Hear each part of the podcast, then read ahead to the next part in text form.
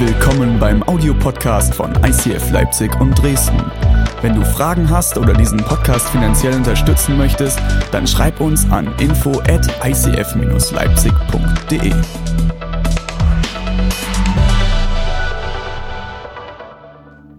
Wer von euch möchte wachsen in 2018? Egal ob körperlich oder geistig. Ja. Hey, wenn du wachsen willst, dann musst du bereit sein für diese Achterbahnfahrt. Du musst ready dafür sein. Aber weißt du was? Du hast Gott an deiner Seite. Du hast Gott an deiner Seite, der zu jeder Sekunde bei dir ist. Der dich nie verlässt, der deine Zweifel kennt, der, der deine Kämpfe kennt, in denen du drin steckst. Der nicht müde wird, dich zu lieben. Und wir glauben an den Gott, dem nichts unmöglich ist. Nichts unmöglich ist. Das ist eine, und das ist einer unserer ICF-Styles. Und das ist auch der Titel dieser Predigt. Und vielleicht hast du jetzt so als Neujahrespredigt damit gerechnet, dass ich mit folgendem Titel komme: Sieben Schritte, wie du deine Vorsätze auch garantiert erfüllen kannst. Wird es nicht geben. Wenn du sowas hören willst oder lesen willst, da gibt es genug solche 40 Tage oder 7 Tage Bücher, kannst du drin schmökern. Mir persönlich bringt es nicht so viel, okay? Aber das ist auch Typsache. Nichts ist unmöglich. Mein Gebet ist, dass du heute, an diesem Sonntag, an unserer ersten Celebration im Jahr 2018, heute hier aus dieser MC rausgehst mit dem Bewusstsein, dass du an den Gott glaubst, mit dem nichts unmöglich ist dass du an den Gott glaubst, mit dem jede Schlacht gewonnen werden kann und du jedes Hindernis überwinden kannst. Jedes. Und wir kommen jetzt zu unserem Predigtext für heute. Das ist wirklich meine absolute Lieblingsstelle. Aber es ist ein sehr, sehr ungewöhnlicher Predigtext. Zumindest fürs Neujahr. Und zwar handelt dieser Vers ähm, ist ein Teil der Geschichte vom Volk Israel. Und das Wunder, von dem wir gleich lesen werden, passiert, als das Volk Israel in der Wüste ist. Seid ihr ready?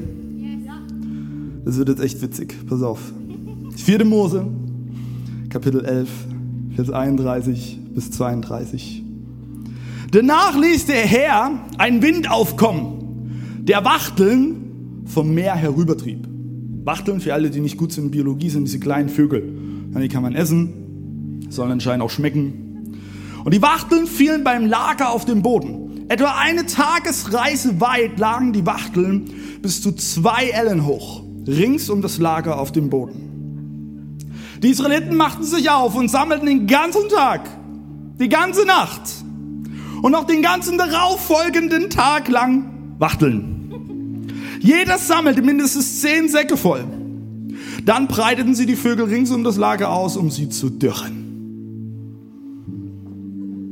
Ich will beten für diesen Sonntag. Jetzt, ich danke dir so sehr, dass wir dieses Jahr mit dir beginnen dürfen. Es ist ein Privileg, dass wir hier auf dieser Erde leben dürfen, dass wir Freunde haben, dass wir Familie haben. Und Jesus, ich bete, dass du durch den Geist ein übernatürliches Bewusstsein gibst, dass mit dir alles möglich ist. Du siehst die Situation von jedem Einzelnen, der hier in diesem Raum sitzt. Jeden Einzelnen, der den Podcast, Podcast hört. Wirke du durch deinen Geist und mach uns bewusst, dass wenn du auf unserer Seite stehst, niemand gegen uns sein kann. In Jesu Namen. Amen. Amen. Vielen, vielen Dank.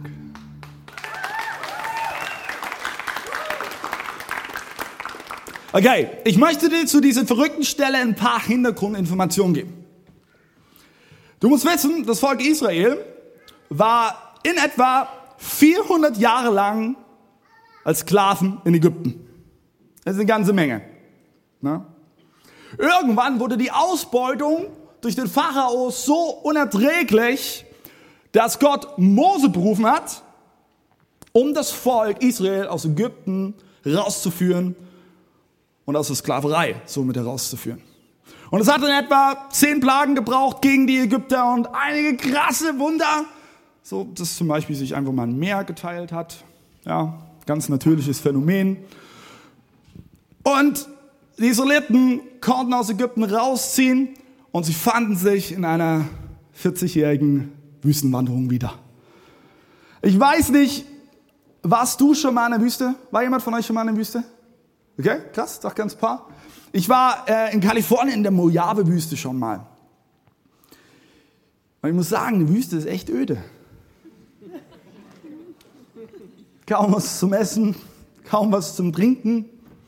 Ich meine, wer so auf geräucherte Chamäleons oder so steht, ne, dann zur Wüste gehen. Ah ja, und ich hab's was vergessen. Das ist ziemlich heiß. Du kommst sehr, sehr schnell ins Schwitzen in so einer Wüste. Und jetzt stell dir mal vor, 40 Jahre. Also ich werde dieses Jahr 30, ja.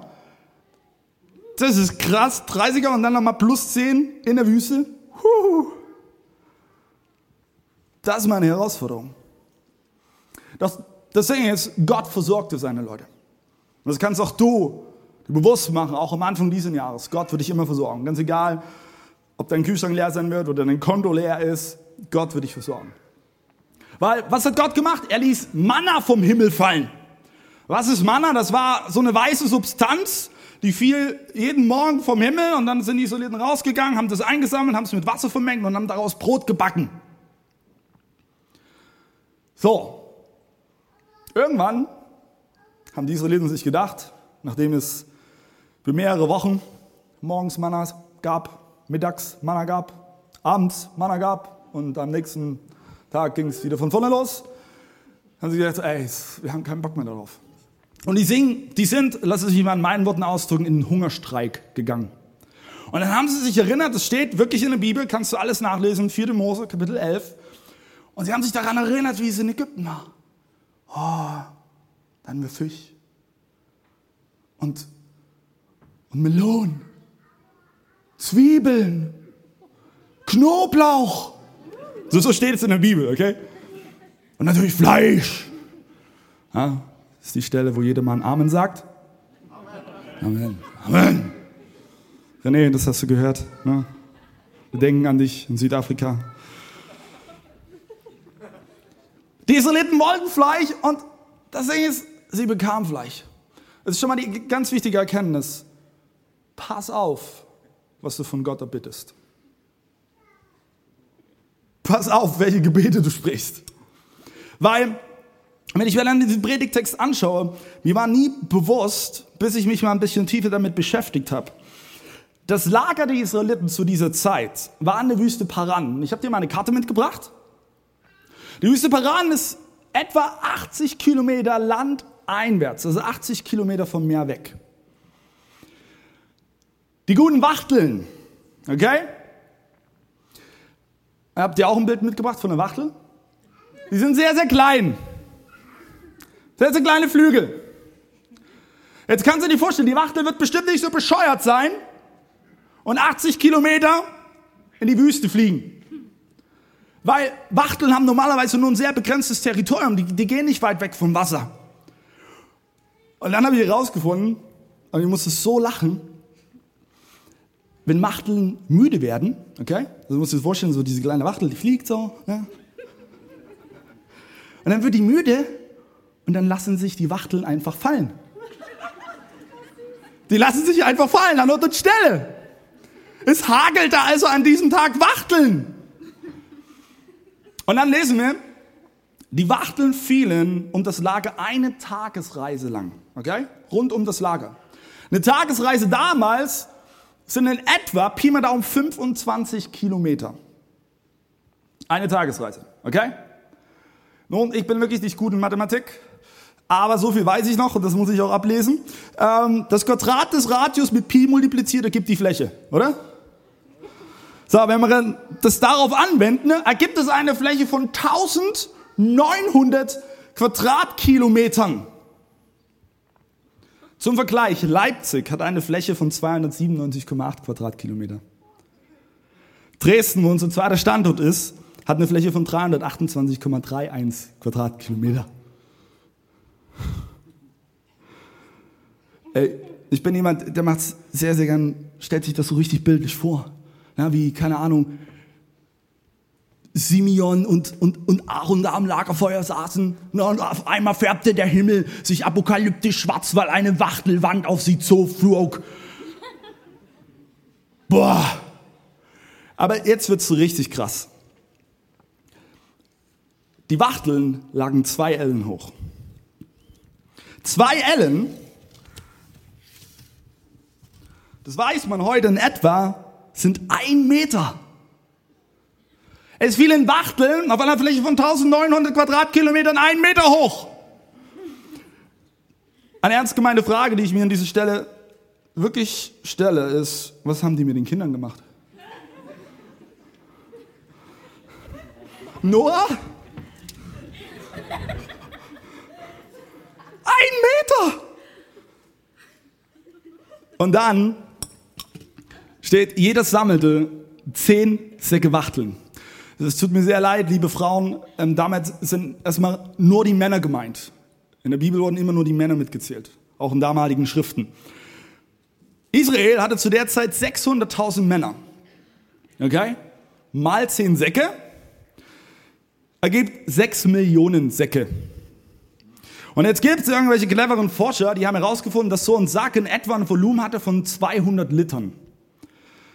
Und dann gab es noch ein paar hobbylose Forscher, die haben haben gedacht, die rechnen einfach mal aus, okay, wenn wir von einer Normalgröße der Wachtel ausgehen, wie viele passen dann in einen Sack und wie viele sind es dann bei sechs Millionen Säcken? An diesem Tag fielen 105 Millionen Wachteln vom Himmel.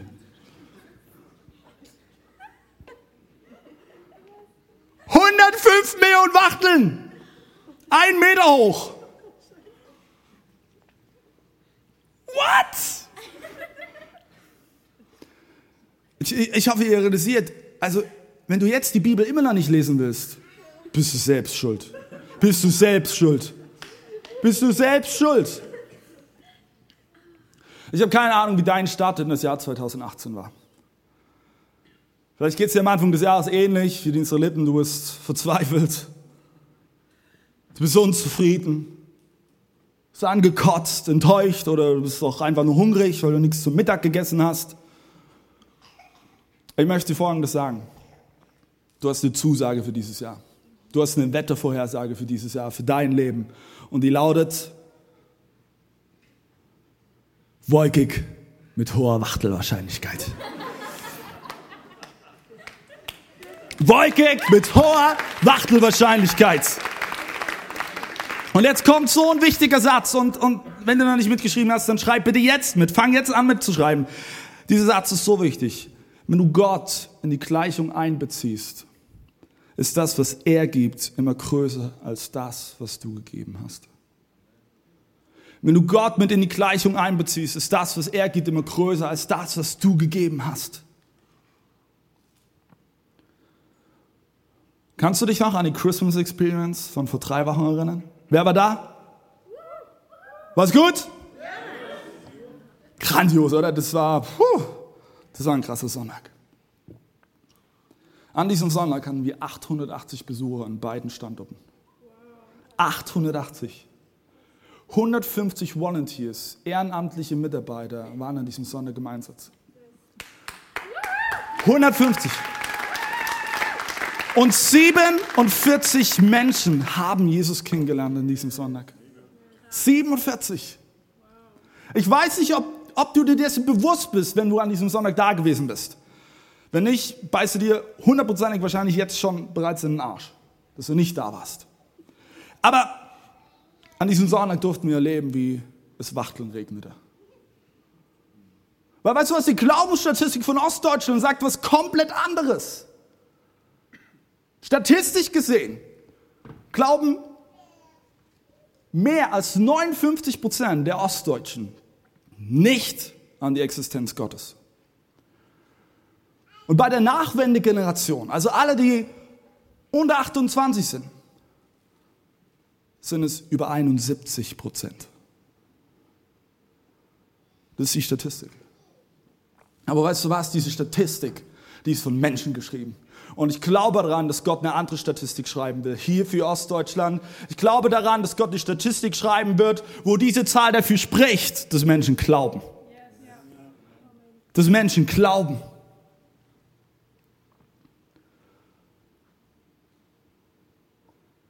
Gott hat diesen Sonntag zur Christmas Experience Geschichte geschrieben. Ich weiß so, ich bin nach diesem Sonntag, ich bin halb tot ins Bett gefallen, wie wahrscheinlich sehr, sehr viele von euch auch. Aber ich lag dann im Bett und mir kamen die Tränen, weil mir bewusst geworden ist, was Gott eben gerade an diesem Sonntag gemacht hat. Mit Gott ist nichts unmöglich, Leute. Nichts ist unmöglich. Nichts ist unmöglich. Aber sind wir noch mal ehrlich, diese Momente wie die Christmas Experience, auch diese Sonntage werden in Vergessenheit geraten. Das passiert automatisch. Als ich vor vier Tagen den Geburtstag meines Sohnes gefeiert habe, muss ich feststellen, ich kann mich kaum noch so an Details von der Geburt erinnern. Und es war der schönste Tag meines Lebens letztes Jahr. Das war es wirklich so. Brauchst du nicht lachen, Diana. Warte mal die Geburt deines Kindes ab, ne?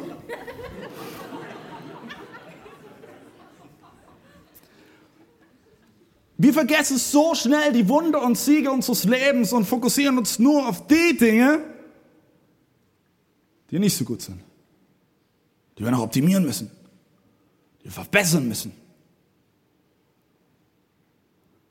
Mose, ich liebe den Kerl.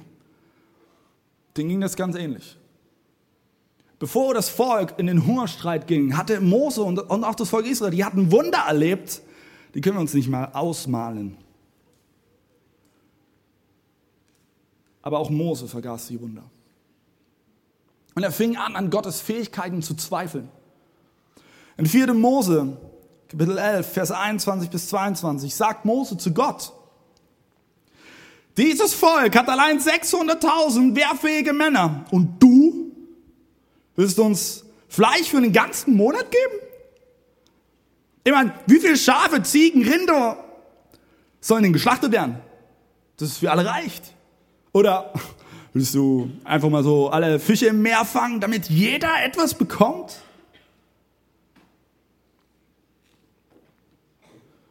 Und Gott stellt Mose daraufhin eine Frage. Und die können wir ein Vers weiterlesen, in Vers 23. Der Herr entgegnete Traust du mir das etwa nicht zu? Du wirst bald sehen, ob ich mein Wort halte oder nicht. Du wirst bald sehen, ob ich mein Wort halte oder nicht.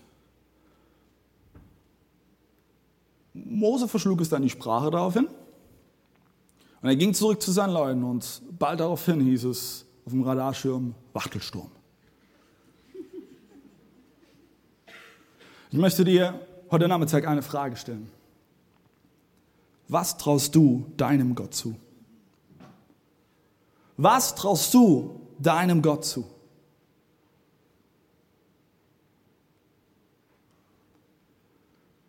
Wir Deutschen haben ein fantastisches Prinzip, welches auf unseren analytischen Denken aufbaut. Und das ist sehr, sehr gut. Es hat uns viele Erfolge, viele Siege beschert. Aber wir haben dann ein Problem vor uns oder eine Aufgabe und dann fangen wir an, das ganze Ding zu betrachten. Von allen Seiten. Was ist der Ist-Zustand?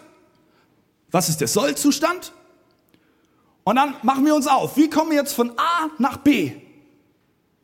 So, irgendwann entwickeln wir einen Plan. Wir lieben es, Pläne zu entwickeln. Ja? Und wenn der Plan dann funktioniert, machen wir daraus einfach ein Prinzip. Und jedes Mal, wenn wir wieder von A nach B kommen müssen, greifen wir auf dieses Prinzip zurück. Weil, weil, warum soll man das Rad jedes Mal neu erfinden? Funktioniert doch. Übrigens, liebe Frauen, wir Männer ticken oftmals so. Okay? Nur, also Frauen auch? Okay, also meine Frau nicht. Dieses analytische Denken, das ist unglaublich gut aber es kann uns manchmal im Weg stehen, das Unmögliche im Glauben zu erleben. Im Gegenteil, wir stecken nämlich Gott oftmals in eine Box oder Schublade. Wir begrenzen ihn. Und ich habe dir dafür drei Beispiele mitgebracht, wo du und ich auf was ganz unbewusst in unserem Alltag Gott begrenzen. Die erste Box ist die Erfahrung.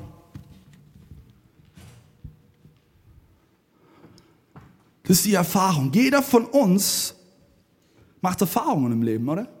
Unser Leben besteht aus Erfahrungen. Wir leben sie, wir teilen sie, wir feiern sie oder wir betrauern sie. Es ist erstmal vollkommen egal, ob es positiv oder negativ ist, aber jeder macht Erfahrungen. Und ich hoffe, du stimmst mir zu, dass deine Erfahrungen immer einen Einfluss auf dein Leben haben. Und sie haben auch einen Einfluss auf deine Beziehung zu Gott oder dein Gottesbild. Und da ist erstmal vollkommen egal, ob du an Gott glaubst oder nicht. Aber wenn du das Gottesbild hast, dass da oben nur so ein alter Sack sitzt, der kein Interesse an dir hat, dann ist es auch ein Gottesbild.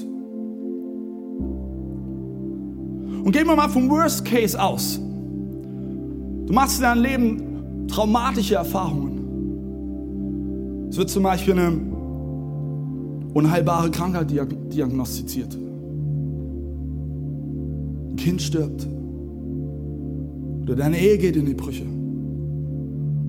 Das sind Traumata und sie werden automatisch, werden sie Einfluss nehmen auf dein Leben. Auf deine zwischenmenschlichen Beziehungen und auf deine Beziehung zu Gott. Und du wirst anfangen, dir die Frage zu stellen, warum Gott?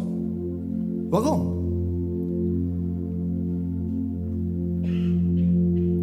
Und dann geht es dir vielleicht wie Mose und du fängst an, an Gottes Fähigkeiten zu zweifeln. Wenn du mächtig bist, ey, warum machst du da nichts? Warum hast du es nicht verändert? Warum hast du es zugelassen? Oder du hast mal eine ähnliche Erfahrung gemacht wie ich, als ich Jugendpastor war. Wir waren auf einer Konferenz und ich habe ja einen pfingstlich-charismatischen Background. Und es war ein Sonntag und eines unserer Mädchen aus unserer Gruppe ist krank geworden hatte extreme Ohrenschmerzen, Kopfschmerzen. Und sofort waren 15 Teenager an Ort und Stelle und wir haben angefangen für sie zu beten. 45, 60 Minuten lang und es ist nichts passiert. Am Ende sind wir ins Krankenhaus gefahren und sie hat ihre Medikamente bekommen gegen Mittelohrentzündung. Das wussten wir dann.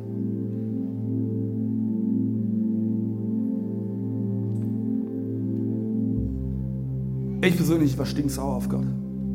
Ich war so sauer.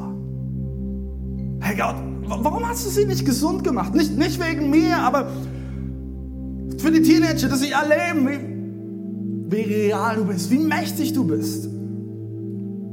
Hey, und in der Bibel steht es doch, Matthäus Kapitel 16, wir sollen Kranken die Hände auflegen und sie werden gesund werden. Ist das nur ein Werbegag? Nichts ist unmöglich. Sie ist diese Erfahrung gemacht habe, wo ich dieses Mädchen gebetet habe, gebetet haben, hat es ein bis zwei Jahre gebraucht, bis ich wieder diesen Satz, nichts ist unmöglich, Glauben schenken konnte. Gott ist alles möglich, ja, aber er ist auch kein Wunschautomat. Ich bete heute für Menschen, die krank sind. Ich lege ihnen die Hände auf.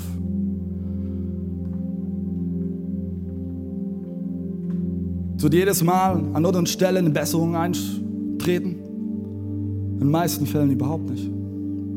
Aber ich weiß, dass es in der Bibel steht. Und vielleicht ist es mein Gebet, wo, wodurch diese Person neuen Mut schöpft. Vielleicht ist es mein Gebet, wodurch sie eine neue Perspektive bekommt. Vielleicht ist es mein Gebet, wo sie Gottes Frieden erlebt in ihrer unglaublichen misslichen Lage. Welche Erfahrung hast du in deinem Leben, die dein Gottesbild oder deine Beziehung zu Gott beeinflussen?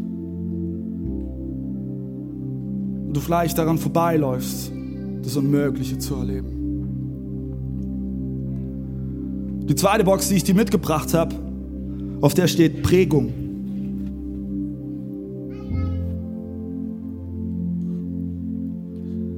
Ich will dir eine Frage stellen. Was ist das Fundament deines Glaubens?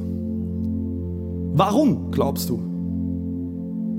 Egal, ob du bekennender Atheist bist oder in der Landeskirche groß geworden bist oder wie ich ein verrückter pfingstlich-charismatischer Typ bist. Deine und meine Glaubensüberzeugung beruht oftmals auf unserer Prägung. Und die fängt schon im Kindesalter an. Deine Glaubensüberzeugung wird wahrscheinlich sehr, sehr viel auch von deinen Eltern abhängig sein. Und auch da wieder, wenn deine Eltern nicht glauben, bist du geprägt worden. Wenn sie glauben, bist du geprägt worden. Wir alle haben Prägungen. Wir werden geprägt von unserem Umfeld, von der Kirche, wo wir aufwachsen. Das wird auch schon alleine an der Sprache sichtbar. Steckt mal jemand, der aus der Landeskirche kommt, eher traditionell, konservativ, konservativ aufgewachsen, mit einem Pfingstler zusammen und die lass mal zusammen beten. Das ist richtig witzig.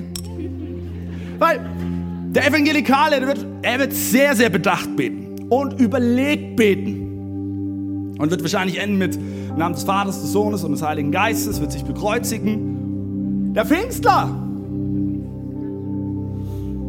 lass es mich so ausdrücken, der wird sehr, sehr emotional beten und an vielen Stellen auch unüberlegt. Und er wird versuchen, mit seiner emotionalen Sprache die Schleusentore des Himmels zu öffnen. Die Frage ist, ist das eine oder das andere Gebet falsch? Nein, ist es nicht. Es kann vielleicht für den einen oder anderen verstörend sein, aber äh, falsch ist es nicht. Und Gott wird auch beide Gebete hören.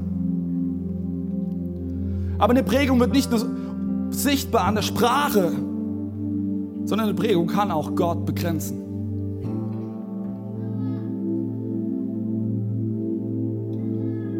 Vielleicht glaubst du heute nicht mehr daran, dass Gott Wunder tun kann. Damals in der Bibel, okay. Aber heute, kann Gott heute Wunder tun? Hier und jetzt? Das kann eine Prägung sein. Aber ich möchte dich heute Nachmittag herausfordern, wenn du nicht deine Prägung als Richtschnur nimmst, sondern die Bibel, dann kommst du, auf Gott sei Dank, wirst du an diesem Punkt kommen, wo du feststellst, ja, Gott tut auch noch heute Wunder. Er ist real. Er ist mächtig. Und jetzt kommt ein krasser Punkt. Vielleicht müssen wir uns damit auseinandersetzen, dass sich auch unsere Eltern geirrt haben. Vielleicht müssen wir uns auch damit auseinandersetzen, dass unsere Leiter oder Lehrer sich auch täuschen können. Wir sind alle nur Menschen. Klassisches Beispiel Tattoo. Ich bin tätowiert. Vor ein paar Jahren hätte ich wahrscheinlich noch einen Exorzismus über mich ergehen lassen müssen. Tattoo geht gar nicht. Das ist Pastor. Die Bibelstelle, die oftmals verwendet wurde, um gegen Tattoos zu sprechen, es ist nur eine Bibelstelle, wo es um einen heidnischen Todeskult geht. Heutzutage weiß man, dass viele erste Christen sich einen christlichen Fisch auf dem Hinterkopf tätowiert haben. Das weiß man heute.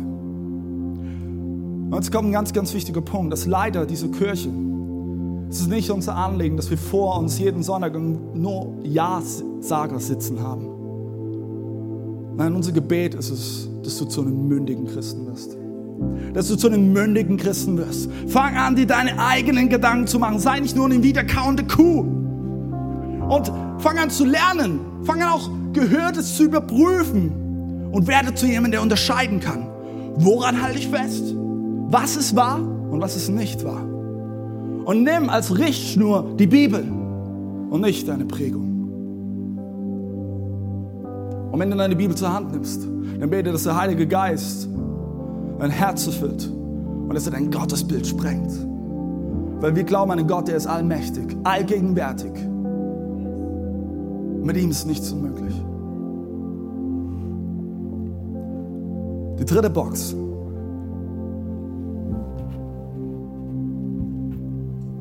Das ist die Vernunft.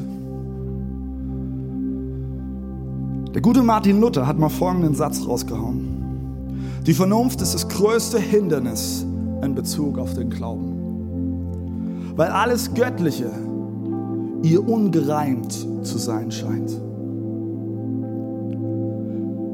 Gott hat niemals gesagt, dass er vernünftig ist. Schon, schon als er sich Mose vorstellt, Weißt du, wie er sich Mose vorstellt? Ich bin, der ich bin. Hä? Wer bist du denn jetzt?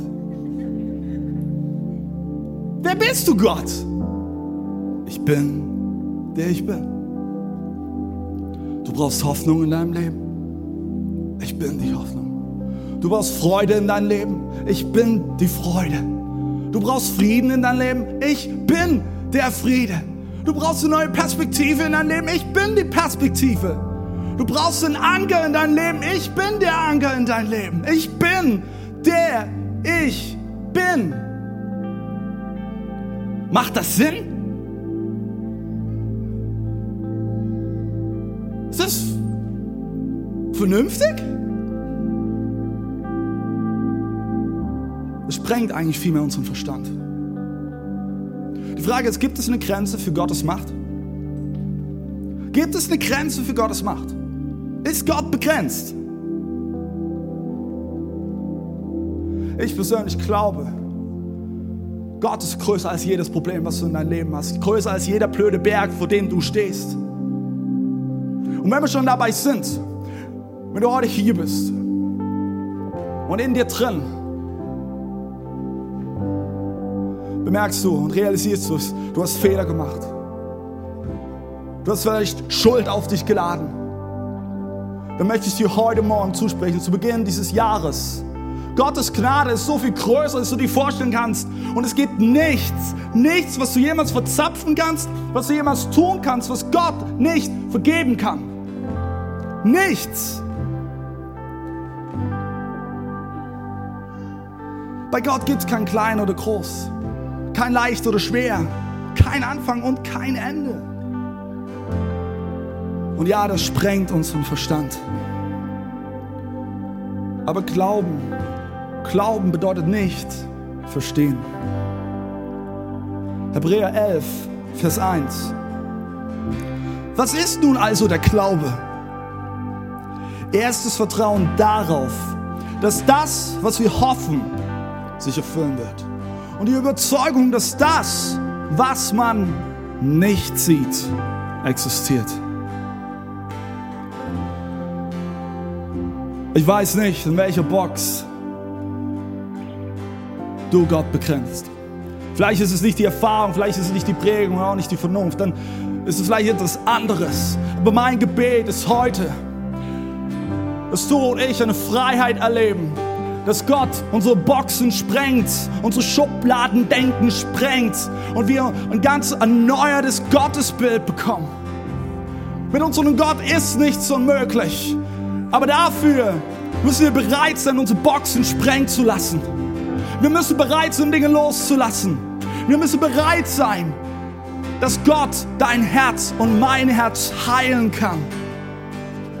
Ich möchte dich einladen, an der Stelle mit mir aufstehst.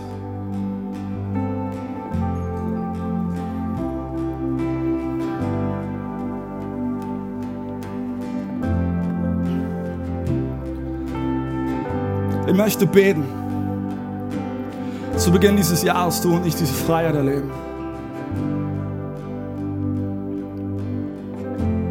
Und ich möchte dir einen kurzen Moment geben, wo du darüber nachdenken kannst.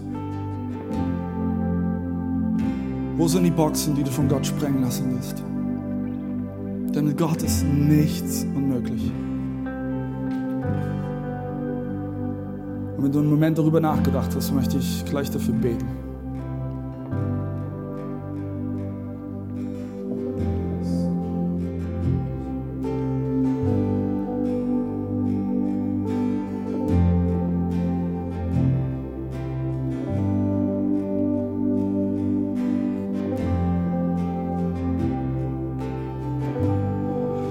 Jesus, wir stehen heute hier vor dir.